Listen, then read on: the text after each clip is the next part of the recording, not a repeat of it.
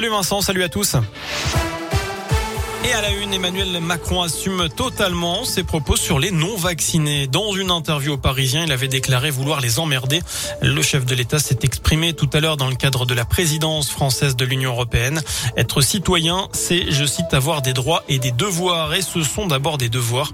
Le concept de liberté s'arrête là où la liberté de l'autre est entravée, là où la vie de l'autre peut être en danger. Euh, le président de la République en a profité pour évoquer le passe vaccinal adopté hier en première lecture à l'Assemblée nationale. Mouvement, vous le voyez partout en Europe. Fin de citation. Dans ce contexte, notez ces quelques changements dans les protocoles sanitaires. Aujourd'hui, plusieurs annonces ont été faites pour faire face à l'explosion du nombre de cas. Plus de 410 000 en de 24 heures. Dans les écoles, plus de 9 200 classes sont fermées.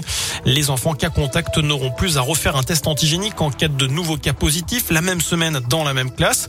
Côté dépistage, justement, il n'est plus nécessaire de passer un test PCR en cas de test antigénique positif. Enfin, l'accord des deux parents est désormais obligatoire pour vacciner les enfants de 5 à 11 ans contre le Covid-19. À noter également cet appel à la grève lancé dans les écoles primaires. Le syndicat d'enseignants SNU et PPFSU dénonce un protocole sanitaire ingérable et des écoles non sécurisées. Il lance un appel à la mobilisation jeudi prochain face, je cite, au déni du ministre Jean-Michel Blanquer. Cet accident ce matin à Clermont, boulevard Maillère, une moto a percuté une jeune fille de 11 ans. D'après la montagne, il s'agirait d'un motard de la gendarmerie qui assurait l'escorte d'un convoi de la Banque de France. La victime a été prise en charge par les secours dans un état grave et évacué vers le centre hospitalier Estin. Enfin, on termine avec un mot de sport du rugby. Les troisième et quatrième journées de Coupe d'Europe auront bien lieu comme prévu entre le 14 et le 23 janvier.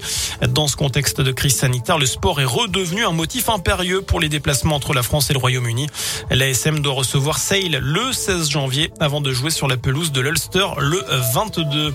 Voilà pour l'essentiel de l'actu sur Radio Scoop. Très bonne soirée, très bon week-end. Merci beaucoup.